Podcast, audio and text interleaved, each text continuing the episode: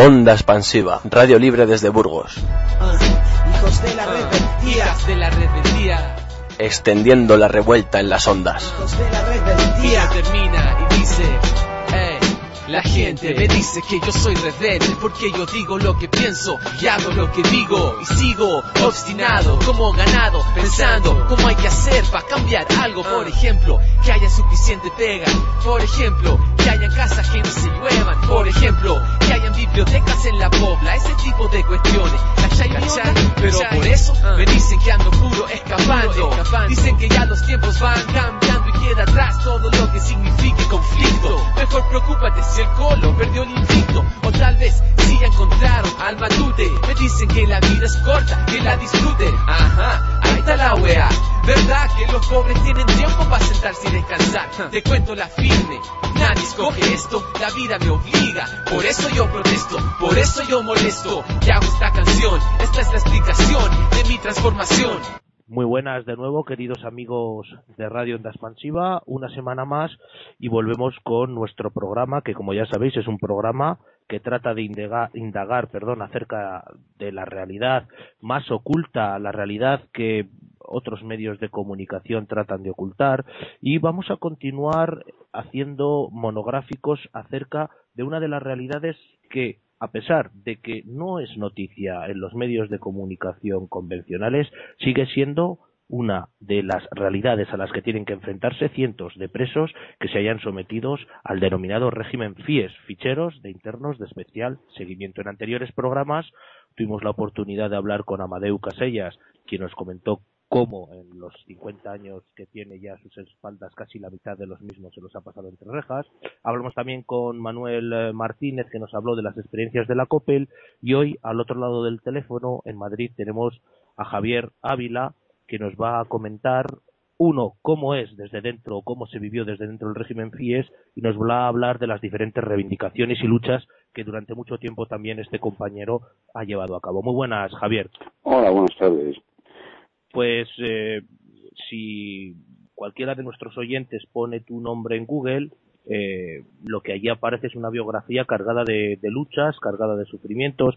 A mí lo que me ha llamado la atención es que ya en 1986, con apenas 16 años, corrígeme si me equivoco, ya no, entras sí, perdón, primera vez. Te equivocas. En el 84, eh, el día 28, eh, me metieron preso y el día 8 de febrero del, del año 64 había cumplido 18 años. ¿Cómo, ¿Cómo es que un chaval apenas de apenas de menos de 18 años eh, se echa, digamos, a, porque las- la primera la primera de tus condenas es por atraco? Efectivamente, por, por un atraco a una sucursal bancaria, porque yo inicié una espiral delictiva a un- una edad muy muy temprana, muy precoz, siendo un niño con 12 años, pues bueno, eh, el gobierno en la transición aprovechó para, para quitar la circulación a las personas que les molestábamos y se inició una espiral delictiva de enganchar a la droga, que era, bueno, inundaron el país de droga, literalmente y a partir de ahí pues eh, continúe delinquiendo. Y además, uno de los elementos que te caracteriza, uno de los elementos que, que hacen de ti quizás una persona interesante en tanto que ha llevado a cabo luchas en el interior de las cárceles, es que tuviste mucho que ver con la fundación y la puesta en marcha de una asociación que se denomina APRE. A mí me gustaría que nos hablaras un poco, que hablaras a nuestros oyentes de qué era exactamente esta asociación y cuáles eran sus objetivos. Bueno, vamos a ver, hay- yo creo que hay un, un- un pelín de confusión en cuanto a, a FIES, APRE, hay un, enredo que no está muy claro. Anterior a- al FIES, al fichero de interno especial de seguimiento, que es una circular de eh, agosto de 1991, nosotros nos encontrábamos en RE. RE. O sea, ese Sí. era el régimen, régimen especial, tal cual, RE. Y nos, tenía, nos tenían como en Guantánamo, o sea, estábamos con, con los monos, con las chanclas, salíamos al patio acom- engrilletados, acompañados de dos, dos guardias civiles con las porras, billetes en disc, eh, price y demás, y dos carceleros. Y nos sacaban cuando querían, en- solos al patio, eh, un día diez minutos, otro día no te sacaban, otro día un cuarto de hora, pues así estábamos Ortiz Jiménez, Camilo Durán, Izquierdo Trancho, bueno, pues eh, Triga Dávila, Rosa López, que no queda ninguno vivo. La verdad, no queda ninguno. Bien, pues a partir de ahí nosotros empezamos a reivindicar porque se nos tratase como a personas, porque entra a, a partir de los años 80 entra la figura del jugador de vigilancia que se supone que va a ser el que va a garantizar los derechos de los internos, o sea, de los presos. Lo cual es toda una farsa porque desde un principio siempre ha, ha, existido y continúa existiendo una connivencia total y absoluta entre jugadores de vigilancia y centros carcelarios. No importa que tú mm, tengas toda la razón que del mundo, no importa que tú interpongas un recurso de alzada porque te hayan abierto un expediente disciplinario por algo falso. Siempre, absolutamente siempre, se le va a creer a el carcelero. O sea, un carcelero entra de mala hostia y eh, le da la gana abrir, abrirte un expediente sancionador y olvídate de ganarlo. Y, y, si tienes la suerte de que sabes eh, el procedimiento, de recurrirlo, porque allí ya, ya ayudan educadores, sea, lo, tanto el equipo, eh, la Junta de Régimen y de, y de, Tratamiento, digamos, los diferentes equipos, uno es el, los que se reúnen a tomar el café, que no te han visto la cara, capaz que con, por foto a lo mejor te la, te la han visto, pero nunca te han, te han visitado ni te han entrevistado, deciden si eh, son más rigurosos contigo o no. Y el, el, el equipo, o sea, el, el, régimen es el que se encarga de ejecutar, elaborar un informe, y, o sea, que se inventan, simple y llanamente se inventan. Eh, si tienes la mala suerte de no conocer el procedimiento, pues a, a las 72 horas, tú tienes un plazo de 72 horas para interponer el recurso. Una vez que ese plazo ha vencido, olvídate, vas a cumplir la sanción. O sea, bien, pues eh, después del régimen eh, RE, eh, como comentaba anteriormente, pues en febrero, o sea, en agosto del 91, ya estaba la circular hecha, y como, como anulan APRE, nosotros fundamos APRE, eh, y la anunciamos en un secuestro de carceleros en Alcalá Meco el 14 de febrero de 1990 y ahí se hizo una, una especie de estatutos de consignas para bueno para reivindicar los derechos más fundamentales de la persona. O sea lo único que queríamos era que se nos tratase como tales como personas a nosotros y a nuestros familiares nada más y bueno, pues ahí fuimos, eh, eh, hay mi manera de comunicarse dentro de la cárcel, por muy allá que estés, eh, gritas, y si tú no comunicas, pues, hay, hay ventanas que dan otros módulos y comunica a otro compañero, total, que puedes sacar información, ¿sabes lo que te quiero decir? Sí, sí, perfectamente. Pero, pero no siempre, porque ha habido veces que yo he entregado una denuncia a, a los guardias o una queja y en mis propia cara me la han roto, o una carta, o sea, no le han dado curso. Lo mismo que, que la, intervención, esto te hablo en R antes del FIES, que nos tenían con el mono y las chanclas, eh, la, la, intervención de comunicaciones era total y absoluta en de la Mancha. O sea, pero total y absoluta. Si tú te pasabas de la fuente de letra, recibir podías recibir todas las que quisieras. A lo mejor las recibías al mes, dos meses de que te las enviaran, ¿no?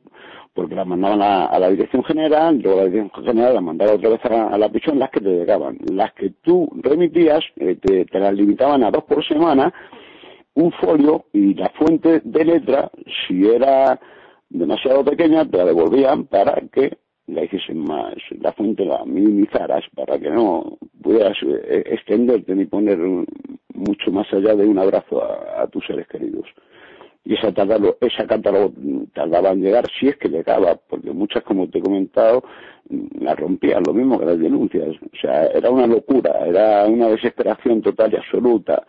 Eh, nos engrillaban cuando querían.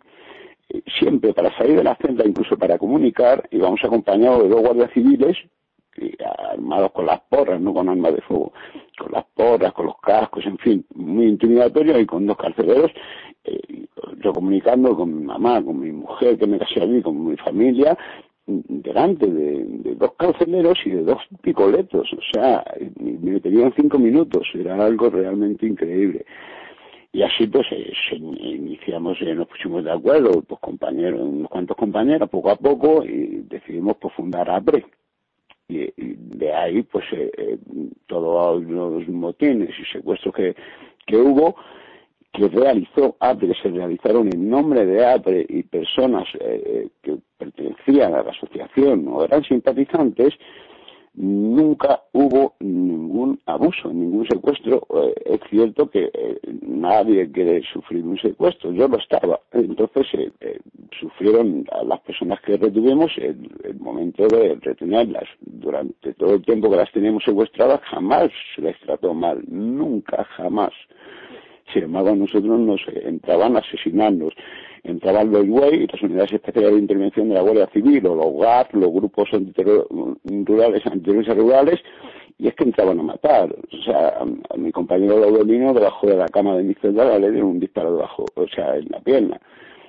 Y, y entran y no te da tiempo a nada, porque van armados hasta, hasta los dientes, uno de ellos va grabándolo todo, con barras de hierro, bates de béisbol, y en un momento te han quitado la ropa, yo la, en Herrera me acuerdo que me dejaron inconsciente y en, en el tercer hospital ya desperté. O sea, es un, una locura. Eh, desnudar a mi familia cuando iba a comunicar, a mi mamá, después de hacer la mujer casi 500 kilómetros, desnudarla y, claro, que no comunicaba y verla llorar hasta decirme, y claro, yo enfadarme, luego no me negaba que me cachearan, quería saber quién había dado la orden. Me dijeron que fue su director, eh, su director de seguridad, Antonio Salcedo, y dije que era, sea, así como lo vas a oír, es un hijo de la gran perra y le voy a arrancar el corazón. Bueno, pues me abrió un expediente disciplinario, una falta muy grave. Y yo al recurrirla, el juzgado de vigilancia, ahí sí, me contestó eh, resolviendo a mi favor, eh, dictaminaba que, que se tuviese taxativamente eh, cacheos integrales a cualquier familiar de cualquier preso. Esto me pasó eh, en Badajoz, en el módulo FIES ya, y trasladado a los dos años a Jaén 2, me volvió a ocurrir cachear a mi mamá uh, íntegramente y a mi hermana, llorando, vamos, no te puedes imaginar cómo te hacen daño, de todas las maneras utilizan la, la, tortura blanca, porque si bien antes era más física, ahora psicológicamente, o sea, la cárcel en sí misma es un delito, ¿sabes? Cárcel de sí misma es un delito. Sí, sí, es, es un relato verdaderamente sobrecogedor que, que pone los pelos de, de punta. Sí, porque, eh. y, y es muy probable que gran parte de las personas que están oyendo nuestro programa conozcan el régimen FIES acerca de, o gracias a la producción cinematográfica que nos cuenta la vida de Juanjo García, que me imagino que conocerás. Sí, lo que pasa es la verdad que, no es muy fiel. Las películas ya sabemos que siempre terminan, eh, sí, es cierto que hay, hay, hay hay cositas que se pueden descartar y que sí que se son totalmente eh, fieles a la realidad, ¿no? Pero las películas ya sabemos que, en fin, pues es la mismo, lo mismo que la película esta que han hecho hace poco de la celda número tal, pues tampoco, o sea, no, no, o sea, yo jamás he visto que, que, que un preso todos somos presos políticos, pero que vamos, que un preso que pertenecía a una organización o, haya sido agredido por otro o, al contrario, o sea, ni un chico de ETA o de Grapo o de Otto ha agredido o, ni ha abusado de, ningún otro preso que nos llaman comunes, que comunes somos todos o políticos, ni viceversa, o sea, eso es toda una mentira, eso es todo eh, para vender, evidentemente eh, porque lo de reinsertar me echa a reír. Ninguna persona con un mínimo de sentido común entendería que la denominada reinserción empiece castigando y vigilando. Por el contrario, lo coherente sería reforzar los aspectos necesarios de la persona encarcelada, en valores, si fuera necesario. Autoestima, autocontrol, a ser respetuoso, a no dejarse manipular, no sé. Pero de, ningún, de ninguna manera, de ningún modo se podrá ayudar a una persona que no necesita, sin olvidar eh, para ser carcelero hacen una simple oposición, no tienen ni puta idea de lo que es el comportamiento humano. A una persona que probablemente tenga mil problemas personales no se le puede no se le puede otorgar una función así, de seria, es un crimen. Con ello quiero decir que en todo caso eh, eh, es que los poderosos eh, que nos venden con sus medios de desinformación estatales deberían empezar porque las personas encarceladas sean tratadas como personas, por personas, entiéndaseme y permítaseme la reiteración. La Junta de Crimen Organizado, de Tratamiento, como comentaba antes, compuestas por sujetos y sujetas que jamás te vieron. Sí, quizás, como te decía, por foto. Eh, eh, ellos determinan si hay que castigar más a una a la persona. Y las del régimen ya se encargan de, de inventar un cuento y poner en tu lo que se les ocurra. Lo de muy peligroso es como todas las estigmatizaciones. ¿Cuántos niños hay asesinando eh, por ahí con una katana?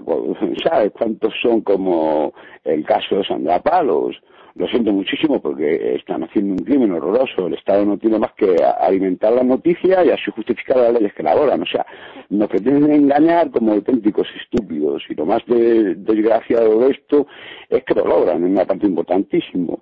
Papá, mamá, que, queréis, eh, amáis a vuestros hijos, pues mañana pueden ser ellos. Y eso yo creo que, no, no lo piensan mucho.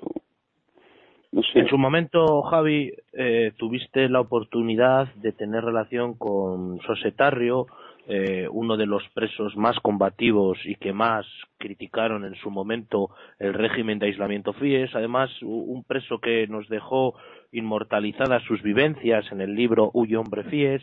Que, hombre, huye. Eh, eso, perdón, perdón, perdón, huye hombre huye perdona compañero, que según tengo entendido eh, colaboraste de alguna manera con SOS en la elaboración de este Bueno, yo creo que pude, el chico yo llevaba algo escrito, llegó de conducción, yo la, le había conocido pues en, en, en Badoca, eh, un chavalillo más joven que yo, con un corazón que no cabía en el universo, muy buena persona.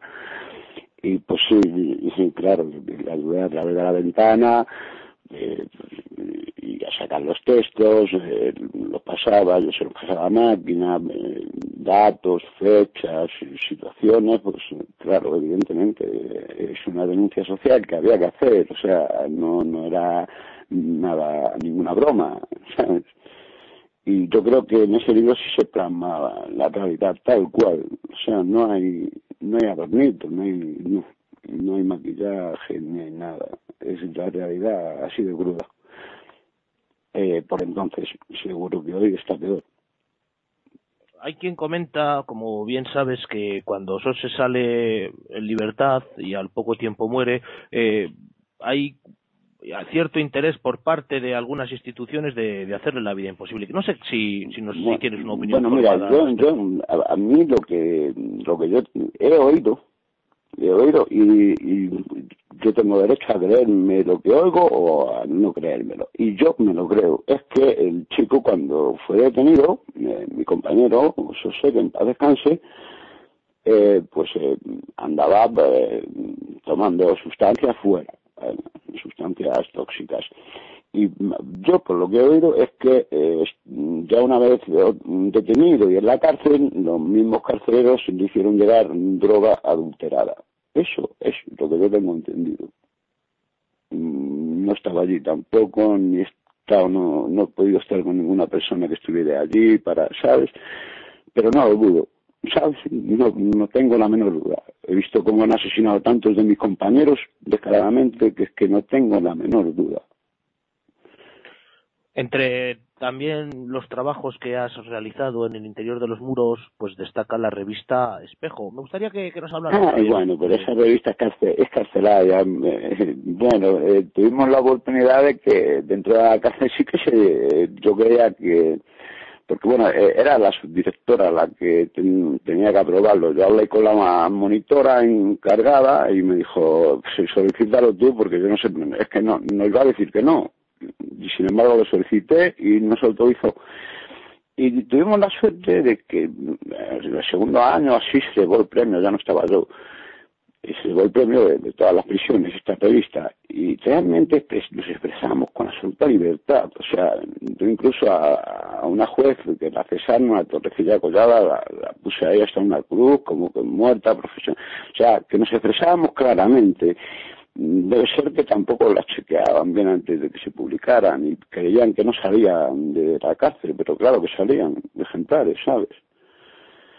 Y bueno, pues ahí difundíamos, eh, pues como en cualquier otra revista, tenía pues eh, área social, área... ¿Sabes lo que te quiero decir? Pero bueno, eh, sí, eh, predominantemente era todo mm, eh, con respecto a lo carcelario, ¿sabes? Y, Otro de- y les funcionó a ellos. A mí me vino bien porque, bueno, porque estuve entretenido. Sí, el- una vez que se está dentro de aquellos muros, pues lo, lo importante es que quizás pueden encarcelar el cuerpo, pero el pensamiento, la imaginación, No, las pues- ganas de hacer cosas eh, tienen que estar siempre. Lo tienen, lo tienen crudo, lo tienen muy mal. O sea, yo eh, eh, no sé si es que ya me me han vacunado, no, no tengo ningún miedo que me metan preso, que me maten, que hagan lo que quieran, ¿sabes? Pero mi dignidad eh, la llevo conmigo, no se la van a quedar ellos. Eso lo tengo clarísimo y mi imaginación con ella he hecho y seguiré haciendo todo aquello que quiera. Entonces, eh, no te van a encarcelar nunca la mente.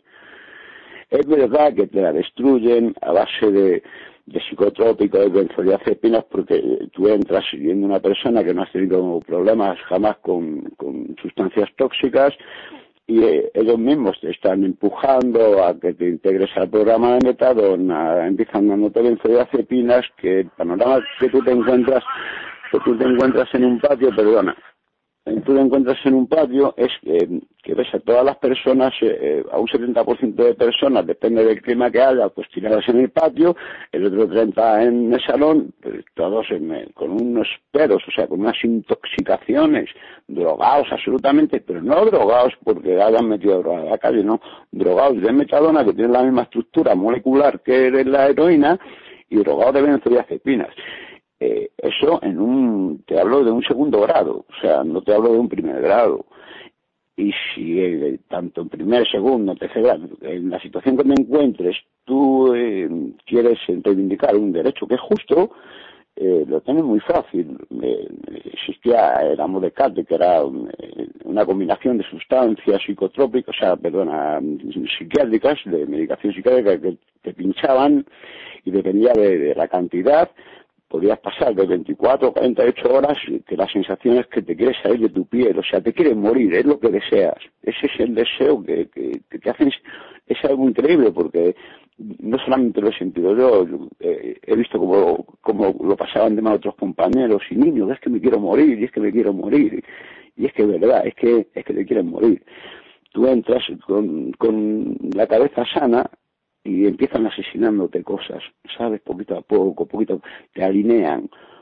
A- a- cuando llegas a la cárcel te dicen una de dos, o cuelgas tu personalidad si la tienes acá, o te la colgamos. No tienes otra alternativa. O si no, pues ya sabes, a mí mi vida ya me la han quitado, porque ya me la han quitado, pues digo que me importa poco cuando lo, que estoy diciendo es la verdad, cuando yo no he ido a hacer daño a nadie, todo lo contrario. Sí, he robado bancos, pero yo no he ido a hacer daño a nadie. Cuando he hecho un secuestro ha sido porque a cualquier ser humano, cuando le pisan, llega un momento en que tiene que decir, ay, lógicamente, ¿no? Y claro, lo hacen muy bien porque eh, utilizan técnicas alucinantes, eh, el, el coger y, estar cambiándote de cárcel cada mes, mes y medio, cada todos los días cambiándote de celda, cachos todos los días. El requisar eh, en un barrote no requiere darle fuertes golpes, al contrario, al pasar una barrita, ¡puf! en que suene desigual es que está cortado. Sin embargo, eh, los ruidos, las llaves y pum, todo eso es, es, un, eh, eh, es una locura, o sea, te acaba enloqueciendo. Porque todo está marcado. Ahora esto, ahora esto, ahora esto, tú no, o sea, no, te, te quita la capacidad para que tú decidas y, bueno, pues ahora voy a, a leer esta carta porque a lo mejor no le da tiempo, no le da la gana. Han entrado porque les ha dado la gana, porque estaban hablando de otros compañeros y han dicho tú también y mandan una paliza y mandan de la carta. Por ejemplo, ¿sabes? O sea, situaciones que, que das cuentas y claro, luego el metismo que, eh, es con lo que juegan, con ese metismo, porque luego a nosotros es muy fácil coger y decir, ah, muy peligrosos, que si, ¿sabes? ¿Cómo que muy peligrosos? Muy peligrosos, ¿por qué? Porque estamos diciendo que apliquéis las leyes que vosotros habéis hecho sin consultar con nosotros. Por eso soy peligroso, por favor. no ríais de nosotros. Pero eh, esto es En el- relación, en relación con esto, y perdona Javi que te interrumpa, No, no, no. eh, ot- otro de los elementos eh, que conviene tener en cuenta dentro de, de, tu trayectoria vital es el suceso que a principios de los 90 se relatan en varios periódicos de tirada nacional en el que se te acusa de el secuestro de una fiscal durante el desarrollo de una vista oral. Hay, hay eh, versiones por parte de los medios, pero me gustaría, eh, Javi, que nos contaras tu propia versión. ¿Cómo se desarrollaron aquellos acontecimientos? No te voy a contar mi propia versión, te voy a contar la, la, la versión real. que no es la mía, eh, eh, va a ser la de todos y de, de todo el que me escuche. Vamos a ver, evidentemente yo intenté fugarme. Yo salí de la prisión con el estilete eh, en, en, en, petado, en el ano. Eh, lo que pasa es que a mí me, ya me ponían los grilletes, eh, los carceleros y los mm, picoletos utilizan indistintos grilletes. Pues a mí me los ponían a salir de la celda, antes de salir de la celda. Entonces, al ponérmelos, yo tenía que pasar por un eco detector de metales, pero cuando llegué a ingresos, me estaba esperando la Guardia Civil y había bastante jaleo de otras personas que iban a juicio en otros furgones y, y incluso en el mío, en el que me llevaron a mí, perdón. Y yo no dejé que me cambiaran los grilletes claro, yo dejé que me los pusieran la Guardia Civil y al tener los billetes puestos, sí, dejé a, los carceleros que me retiraran los suyos, pero luego me querían retirar otra vez los que me habían puesto la Guardia Civil para pasarme por el arco. Entonces yo aproveché esa y dije que no, que mira, que, me, que yo tengo un hierro aquí en el hombro y sabéis que me suena, que paso, que tal, que pum, que al final coló. Luego ellos declararon que me habían hecho rayos, mentira, me los han hecho chiquicientas mil veces. Esa vez no me hicieron rayos. Yo llegué y cogí a la fiscal y por las escaleras, menos mal que consta en, en, en, el, en la sentencia, por las escaleras yo le iba diciendo a Dolores Andrade que tuviera cuidado, que yo no la quería dañar, que la quería utilizar para fugarme, ¿sabes? Y, y así fue, que se dio, eh, se fue dando cortecitos porque cortaba mucho, yo se lo iba advirtiendo, cortaba mucho, ten cuidado, que no me quiero dañar y, pues la dieron 14 puntos superficiales, o sea, porque eso tampoco los medios estos eh, engañosos tampoco te lo especifican, ¿sabes? Muy superficiales, que luego a la hora de juicio eh, su compañero el fiscal me quiso acusar de, de, intento de homicidio y ella por lo menos fue fue sincera y dijo la verdad, dijo no, no, Javier me iba diciendo esto por las escaleras. Aún así me condenan a 38 años, ¿eh? Pues así fue, o sea, no, no hay más. Y eso de que me cogió Antonio Alonso, que era el juez, que estaba de portavoz del sol por entonces, él bajó hasta abajo y no fue él el que me redujo. Me redujo la Guardia Civil, porque la fiscal ya se vio en la calle, nombrado Monillo en castellana, y yo le pedí a, Antonio Alonso que dejara pararse el coche que yo te diga. Y me ofreció una furgoneta. Pero claro, yo no quería que me engañaran. Yo quería un coche con una persona conduciendo para yo sentarme en el lado de copiloto con la fiscal encima de mí. Pero al verse tanta sangre, me echó mano al estilete. O sea, se me escapó, yo la llevaba bien agarrada, pero se me escapó. Entonces yo tuve que coger y retirar el brazo para colocarle otra vez en el cuello el estilete. Y al retirarlo, yo llevaba una herradura como de 80 policías, guardias civiles, guardias jurados, inspectores, imagínate. Y se tiraron encima de mí y ya está, y me redujeron pero el juez, por favor, se apuntó un tanto ahí que bien grande que estuvo. Esa es la sí, es, es, es, una de las de las de las cosas que se comentan a nivel de, de los medios de comunicación cuando cuando se investiga un poco acerca de tu trayectoria vital.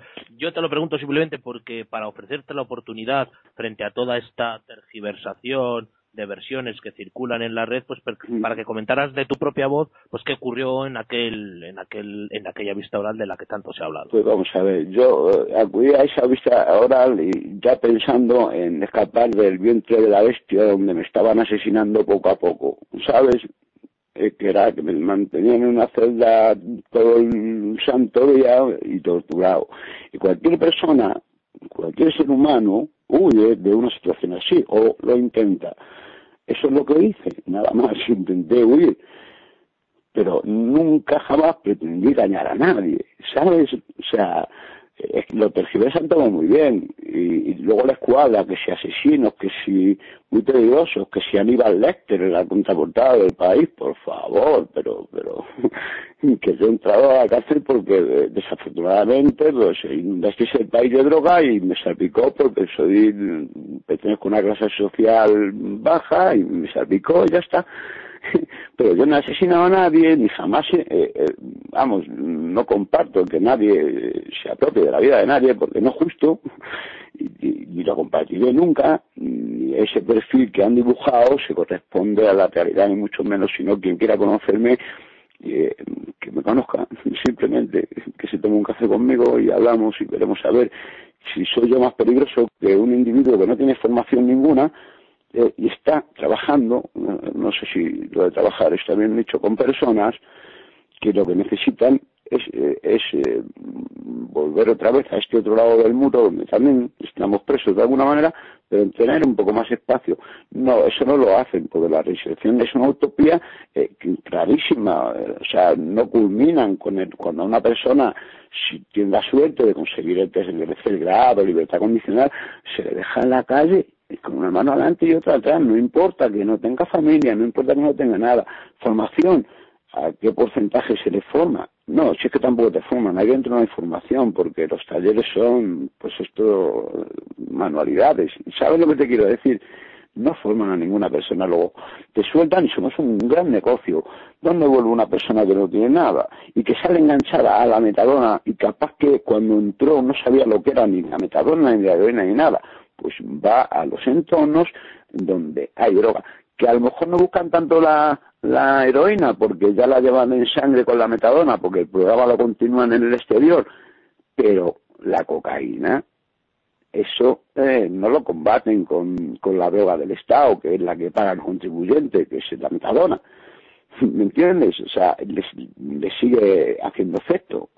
Luego vuelven otra vez, es como la pescadilla que se muerde la cola y vuelven otra vez a, al círculo de, de, lo que es el mundo de la drogodependencia, a ese círculo, a esa espiral delictiva, vuelven otra vez a la cárcel y son clientes fijos que yo no sé cuánto cuánto estarán eh, pagando por cuadrado, o sea, cuál será el presupuesto de cada persona anual, ponle de ronde, yo qué sé, siete mil euros, o no estoy muy seguro, ¿sabes?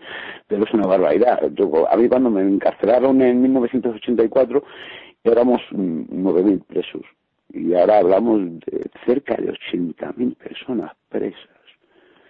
¿Y qué delincuentes hay? Realmente delincuentes, malas personas en la cárcel.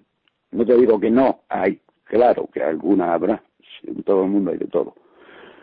Pero, pero los delincuentes están haciéndose la foto y saliendo los telediarios, colega, y a nosotros nos están poniendo como, como salvajes, como bestias, pero por favor, hombre, dejadnos ya de pisotearnos, no seáis sinvergüenzas, son unos sinvergüenzas. O sea, es, un abuso, la, verdad que, que no tiene parangón. Y, pero esto hay que trasladarlo también, que los centros de menores están asesinando un día sí y otro también a los niños y están en un régimen incluso mucho más, más riguroso que, que los adultos. Pero ¿cómo permitimos esto? que estamos abocados a que privaticen las cárceles, ya están hablando de, están construyendo una macrocárcel en Ceuta increíble para alejar a las personas como castigo que lo utilizan, el desarraigo social. Es muy triste salir de la cárcel eh, y no reconocer a tu familia y darte cuenta que tu familia no te reconoce o perderte en tu propia ciudad. Es muy triste, esas sensaciones hay que padecerlas para saber el daño que hacen, ¿sabes? Y, o sea, es lo que decía la reinserción, pero ¿qué, qué, ¿de qué nos hablan? Que nos llamen estúpidos directamente ya, ¿no? Pero que no nos digan que, que funciona, porque es cierto que el reglamento penitenciario, en teoría, es muy bonito, es muy bonito, y, bueno, y muy aperturista también, salvo las últimas modificaciones de los últimos años, ¿no? Eh, eh, muy bonito, pero a la hora de aplicarlo, nada que ver, nada que ver. Desde el momento que dejan de tratarte como una persona, que ese momento se produce en el momento que pasas de la cárcel hacia adentro, ya se han hecho contigo. O sea, ya te han asesinado un mogollón de cosas como ser humano, te van asesinando sensaciones, sentimientos, ¿sabes? Pero todo eso, eh, estos equipos de tratamiento que metieron, estos nuevos equipos que dijeron de profesionales, educadores, que yo nunca he visto, yo he tenido que hacer chiquicientos mil escritos a, a, mis compañeros porque no sabían ni recursos, si no van a hacerlas. Eso se debería de haber encargado pues un jurista. Eh, bueno, esa figura eh, la crearon, pero yo creo que, no sé si eh, en, en 28 años que llevo preso, habría hablado dos o tres veces con un jurista, cinco o diez minutos.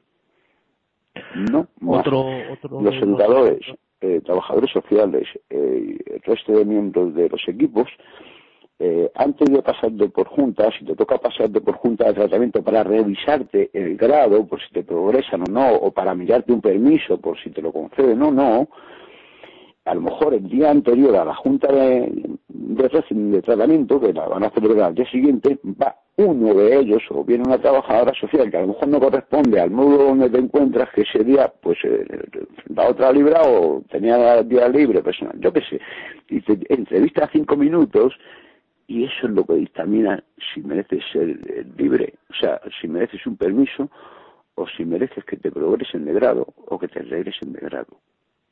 Eso es lo que tienen, no tienen nada más. Antiguamente les dejaban hacer informes a los carceleros, ahora ya tampoco, ¿sabes? O sea, es algo realmente increíble. Y se está grabando, y cada vez más y más y más. Ahora dicen también que quitan a la Guardia Civil de, la- de las galetas como si fuese poco esta policía que tenemos para reforzar a, la, la seguridad de los ciudadanos y van a empezar a meter a- a vigilantes jurados eh, privados. Eh, O sea, que la privatización de las cárceles ya lleva tiempo produciéndose, cachito a cachito, muy en silencio, porque el hermetismo es absoluto en cuanto a las cárceles. Eh, eh, sería un, escándalo. Cualquier persona que tuviera un mínimo de corazón y escuchase la realidad de la cárcel, tendría que revelarse como ser humano, ¿sabes? Por ella misma y por su- sus conocidos, sus hijos, su familia. O sea, eh, es algo intolerable. ¿Cómo voy a tolerar yo eh, que entre una persona querida mía y que yo sepa cómo las van a tratar, cómo la van a maltratar, ¿sabes?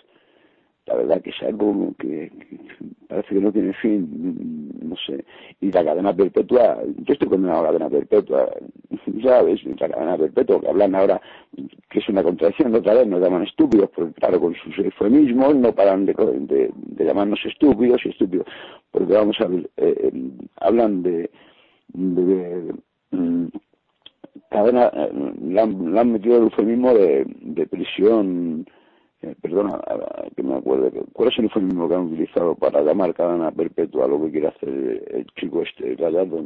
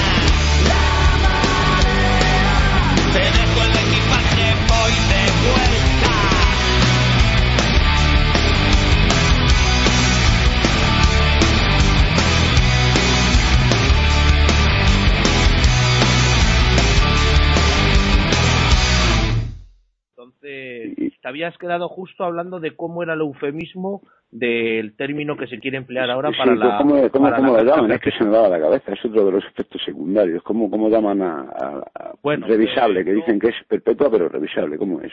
Sí, una- Ah, permanente, permanente, eso, eso. Venga, ya, ya, ya lo retomo. Bueno, pues. Sigo ahí, ¿no? eh, Sigo por ahí, Sí, por el eufemismo. eh, eh, tenemos el tiempo, el tiempo es una limitación, pero de momento nosotros no estamos No, limitados. mm, Vale, gracias.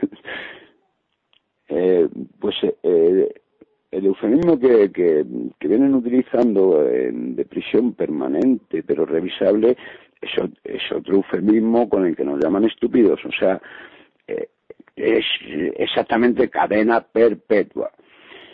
Pero eh, cuando una cosa es permanente, eh, no es revisable. Cuando una cosa es revisable, no es permanente. Pero mm, eso no es lo mayor, lo que mayor importancia tiene. Lo importante es que la cadena perpetua nunca dejó de existir. Yo estoy condenado a 62 años. Me metieron preso el 28 de febrero de 1984 y ayer, ayer a la mañana fui a firmar y hacer la entrevista que tengo que ir martes sí, martes no. Así hasta el año 2030. O sea, 20 más 18 más 20 más 4. Esa es mi condena. ¿Por qué delitos? Por atacar bancos y luego por los delitos que he cometido dentro de la prisión y las tres fugas que he consumado y las que no pude consumar, ¿eh? porque es que es lo más lógico. Vamos a ver, ¿cómo, cómo no voy a cometer un delito cuando lo están cometiendo conmigo? ¿Cómo no me voy a quejar si soy un ser humano, Dios mío? Vamos, eh, eh, no sé lo que pretenden con esto de la cadena perpetua que, quieren implantar ahora para ponerse a nivel europeo. No, yo pienso que estamos abocados a que privaticen todo y cualquier loco, pues como en Estados Unidos, que eh, hay niños de 12 años condenados a cadena perpetua, ¿sabes? Y en, y en cárceles de mayores que los niños están asustadísimos, aunque estén encerrados, los tengan encerrados en una celda, te hablo de niños de 12 años, ¿eh? Te- o sea, la noticia está en internet. Eh, Y eso es lo que quieren hacer aquí, o sea, estamos a, a- lo que ordene y mande el imperialismo o el, nazismo, o si no la Merkel es el Obama, o si no era el Bush, o si no es el Sarkozy, eh, este es un país que en el cual eh, yo me doy cuenta que pasamos mucho de todo porque muchas veces eh, eh, es muy relativo. Eso de que uno no sabe uno no sabe porque no quiere y nos interesa porque uno huye de todo aquello que le puede dar miedo. Y pues, si es que el miedo es lo que utilizan. Una de las mayores herramientas que, que, que tienen eh, los medios de desinformación y la cárcel, pero siempre con el miedo, el miedo, el miedo, el miedo, el miedo, el miedo. No, hombre, dejadnos pasar por la vida de una manera digna y tranquilos, errores cometemos todos. Y no tengáis en las cárceles a, individuos trabajando que lo que hacen es destruir a las personas y asesinarles. Y luego no habléis, que no se os llene la boca de que habéis reinsertado, no han reinsertado a nadie. Y tú, me, y, y- tú o cualquier persona dirá, ¿y tú entonces cómo que estás? Porque yo he sido el que me he encargado de autotratarme. ¿Sabes? Porque si hubiera confiado en cualquiera de ellos, ahora mismo no estaría hablando, me hubiese matado. Ahora después ya me pueden matar, ya no me importa. si se difunde todo lo que estoy exponiendo, que no es más que la realidad, yo por el la humanidad, mira, adelante, que me quiten la vida, no me importa. Siempre y cuando el niño que hoy sonreír con meses, dentro de 20 años, pueda seguir sonriendo y no le despersonalicen y no le asesinen en una cárcel diciendo que le van a reinsertar, a rehabilitar, que rehabiliten edificios o que o, o que dejen los, los el millón de, edificios o los que tengan de casas vacías a las personas que no necesitan. Eso deberían de hacer. Porque con el ejemplo que están dando, ¿eh? aquí quién se va a reinsertar cuando están robando, están haciendo crímenes, están vendiendo armas con la industria armamentística, eh, la industria farmacológica, porque la psiquiatría, que es una farsa que empezaron eh, con la, a lobotomizar a las personas, luego con los electroshocks. ¿Qué pasó? Que la industria farmacéutica vio un filón de oro, dijo aquí pastillas y pastillas y pastillas. Eh, de hecho, la, la anterior directora general, tan aperturista que era, pues antes de dejar el cargo, eh, hay unos comentarios por ahí de ella, pululan por internet, o sea, unas declaraciones suyas donde dice que va a ser pionera en, en abrir eh, lo que antes eran antiguo, los antiguos manicomios, vamos. o sea, que es una, una industria, es una industria realmente que, que da miedo, porque da miedo. O sea, una persona entra por una puerta y sale por la otra, pero por favor, por favor, no se dejen engañar, no se dejen engañar, que tienen hijos y sus hijos lo van a pagar mañana, y sus nietos, no se dejen engañar, es una mentira, es una mentira. La cárcel lo único que puede hacer es eh, asesinar, despersonalizar, eh, yo qué sé, hacer enloquecer a una persona, y luego lo utilizan todo tan bien, como tienen todos los medios y todas las herramientas, pues claro, uno está siempre absolutamente indefenso. Eh, Javier, me gustaría preguntarte eh, cómo es actualmente tu situación, porque nos comentabas, comentabas a micro cerrado que te encuentras en situación de tercer grado. Sí, yo me encuentro en situación de tercer grado desde el día 9 de febrero del 2009 porque me lo concedió la audiencia provincial, la sala quinta. A mí, la verdad que la cárcel no me ha concedido nada, ni siquiera el juzgado de vigilancia. Ahora, ahora, no, era la verdad, ayer cuando fui a firmar me dijeron que me hacía, que ya me habían pedido hacía un año y pico la escarcelación, pero yo sin silla de ruedas porque me dieron dos disparos por la espalda tragando un banco eh, en un permiso. Y bueno, que han pedido mi escarcelación por enfermedad incurable. Bueno, que la eh, hoy, que mañana me pasaron por junta, bueno, se llevan unos trámites y luego lo mandan a juzgado de financia, o bien aprobado, o bien ya y luego tengo la posibilidad de recurrirlo a, la sala como última instancia. Que realmente es que no, no, no me importa que lo que quieran, me da igual. O sea, es que ya llega un momento en que si me quieren dejar realmente tranquilo, eh, que me den la escarcelación absoluta, que yo no tenga que estar pendiente de ir a firmar o de pedir permiso para salir de la comunidad, ¿sabes? Pero así tengo que estar hasta el 2030. Otro de los datos que son reseñables es eh, después de un atraco fuiste disparado y, y herido por, por, fuerzas policiales. Yo no sé si eh, yo, yo, lo explico porque bueno y encima me condenaron y, y, y, y a, me condenaron incluso a pagar las costas del juicio, o sea algo increíble. Eh, yo, yo entro con un compañero a atracar un BVA ahí en, en Las Rozas eh, mi compañero iba a vaciar los mostradores y a vaciar el cajero, yo iba a abrir la caja grande de la oficina de despacho de directora y darme pues la cinta o el DVD, lo que hubiere. Eh, él iba hacia un lado y cogió a uno, había cuatro personas en el banco.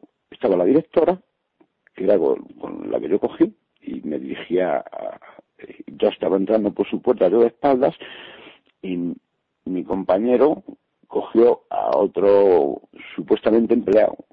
Yo cogí a la directora y quedaron atrás eh, el cajero y otro supuesto empleado que era también otro inspector de policía. Yo escuché un disparo y eh, yo lo tenía detrás de mí pues a un metro, ¿sabes? Yo me creía que era un empleado, claro.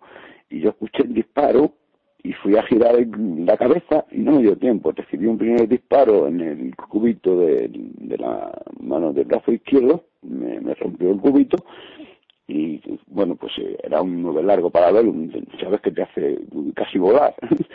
y según disparó una primera vez, disparó una segunda que me entró por la lumbar, me destrozó la lumbar 3, el cono del riñón izquierdo y me reventó el brazo, ahí quedó la bala. Y bueno, en el juicio dicen que no, que es que yo les estaba amenazando con dispararles cuando yo iba desarmado, ¿sabes? O sea, algo increíble. Algo increíble. Mi compañero sí llevaba una pistola modificada, ¿sabes? Que evidentemente, como fue al primero que dispararon, del disparo le desplazaron no sé cuántos metros, cayó al suelo, quedando la pistola por ahí, por el suelo, ¿sabes? Sí, sí, es, me... Eso fue, mi man, o sea, unos auténticos asesinos, porque ¿para qué me disparó una segunda vez? ¿Por, por qué no me da el alto? Porque, ¿sabes? ¿Qué, ¿Qué, sentido tiene cuando una persona está desarmada que podría haber matado a la directora del banco? Que luego la, la, la muy mala persona no, no se acordaba de nada. qué casualidad, hombre. Y luego, la, la cinta que, del banco que podía haber grabado lo que había ocurrido, hombre, pues no había cinta. Las fotos que me hizo la, la policía científica, hombre, no había fotos. Hombre, nadie me vino a ver a ver cómo había sido la trayectoria de los disparos, si era posible que yo estuviera mirando a los inspectores. ¿Por qué? Pues porque todo es una farsa. Yo en el juicio lo dije, digo, tanto, era una juez, era una fiscal, y bueno, yo, yo lo dije, digo, todo es una farsa, digo, es un montaje, digo, ¿qué queréis que os diga? Digo, eh, sois exactamente igual, unos asesinos, porque eso es eh, asesinar a las personas a mí me dan el alto, ¿cómo, cómo voy a revolver yo estando de espaldas si me dan el alto desarmado? Vamos, ni yo ni ninguna persona, ni hermana ni desarmada. Sin embargo, pues bueno, esto es, es un peligro, o sea, ver a, a los niños que ves con un, una mentalidad bastante, no sé si denominada narcisista, o es que como no me representa ningún color, ninguna política, ninguna religión, ni nada, pero sí que da miedo ver a esos niñatos con una pistola y, que digan que son los que están defendiendo la seguridad de los ciudadanos. ¡Qué peligro, Dios mío! ¿En qué país estamos y nos van a matar a todos? si es que el cambio que están anunciando de leyes ya para allá, si es que no nos van a, nos van a cobrar por respirar, ¿sabes? Es, es, es algo tremendo, es algo Para ir concluyendo, es terrorismo de Estado. Mm, me gustaría preguntarte también ¿cómo, cómo crees que podría articularse una lucha efectiva eh, contra la institución carcelaria o que por lo menos sacar a la luz aquellos aspectos que se mantienen ocultos del mundo de las prisiones de una forma efectiva? Mm, vamos a ver, yo soy realista y no creo que, eh, que el Estado vaya a, sacar sus, sus miserias, la vaya a difundir. Mm, yo eso no me lo creo. Yo sí creo que, somos muchas las personas que estamos solas y que pensamos en lo mismo y que nos creemos que estamos solos. Pero yo estoy solo y estoy pensando lo mismo que tú y hay otra y somos muchas personas. Y la cuestión es eso, que todas las personas que pensamos como tal y no queremos ningún mal absolutamente para nadie, eh, si no lo difunden ellos con su gran maquinaria que tienen, buscarnos la vida y de cualquier manera difundirlos, que, que nunca se sientan las personas que están en el, en el, otro lado del muro, los que están encarcelados, que nunca se sientan solos, que sepan que tienen un apoyo, que sepan que si les tienen que ir a hacer una visita a un abogado, va a ir un abogado a hacerles una visita, eh, que cuando les hagan una, cuando les sancionen que que se investigue, que se investiguen todas las muertes que se han producido en el Estado español desde que se culminó, entre comillas, la dictadura y pasamos a, a esto que llaman democracia, que se investiguen todas las muertes de personas eh, presas en, situación, en, en, condiciones sospechosas que son el 99%, que se pongan, que no se inhiba eh, la fiscalía y que lo investigue, que se ponga en contacto con las, los familiares de las personas asesinadas, la gran mayoría ahí dentro por los carceleros, y que depuren responsabilidades. Eso es lo que deberían hacer, pero yo no sé si el Poder Judicial, bueno, no deja de ser otro, otra pata más del asiento. Entonces, eh, eh, bueno, pues eso, eh, continuar difundiendo la realidad y, yo creo que toda persona que sea buena persona y que tenga un corazón como lo tenemos, pues eh, se una a, gritar y contra esta barbarie, ¿sabes? Y, que nunca, nunca, nunca se sientan solos, porque eh, cuando uno se, está solo, a lo mejor no pasa nada, pero cuando uno se siente solo, sí que pasa, ¿sabes? Sí que pasa es un principio de deterioro mental eh, que acaba por eh, enajenar total y absolutamente. Muchas gracias, Javier. En algunos de, los detalles que nos has comentado ponen verdaderamente los pelos de punta. La tuya ha sido una vida de, lucha. Eh, aún así, eh, y todos nuestros oyentes lo pueden corroborar, eres una persona vitalista, llena de ilusiones, llenas de pasiones. Decíamos que la pasión por la libertad es más fuerte que todas sus celdas. Eh, me gustaría agradecerte personalmente y en nombre de, de las personas que andan también en torno a Radio Onda Expansiva que nos hayas prestado parte de tu tiempo y, y un fuerte abrazo. Y que muchas gracias. Yo igualmente lo agradezco y, y aprovecho para enviar a, a todo el mundo que esté encarcelado, a todas las personas encarceladas, un abrazo fortísimo. Y a vosotros por estar con nosotros. Muchas gracias. Muchas gracias, muchas gracias Javier y, y no te vayas que pongo algo de música y comentamos alguna cosa. De acuerdo.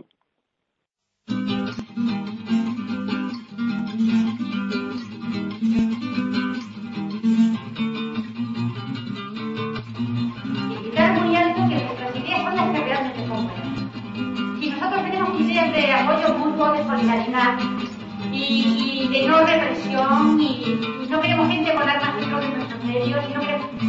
eso es bueno. Y tenemos, a mí no me avergüenza decir donde quiera que sea que soy anarcosindicalista y que estoy metida en la, la vida social. Porque mis ideas son buenas, de las que me siento muy orgullosa. Por desgracia, en un caso cercano, pude comprobar el desamparo de los que luchan por los derechos, de los que ya estamos olvidados. Cualquiera puede ser un objetivo de un montaje de una ficha en un archivo. Más control, más incriminación. Y no nos cansamos de seguir viviendo así. No puedo pensar, estoy aquí encerrado. No sé muy bien quién es el preso, tú o yo, quizás las dos. Me atrevería a decir que a quien se merece que le machaquen los dedos por escribir todas esas mentiras. Alabáis a quien pretende juzgarnos sin apenas conocernos. Reconocéis el error en la duda. De vuestros miedos surge una gran codicia. No es posible que todas estemos locas. Nos hacéis culpables de seguir siento un gran vacío en mi interior. Creo que mañana seré libre. Son más de 50 días de huelga de hambre y no sé si podré continuar.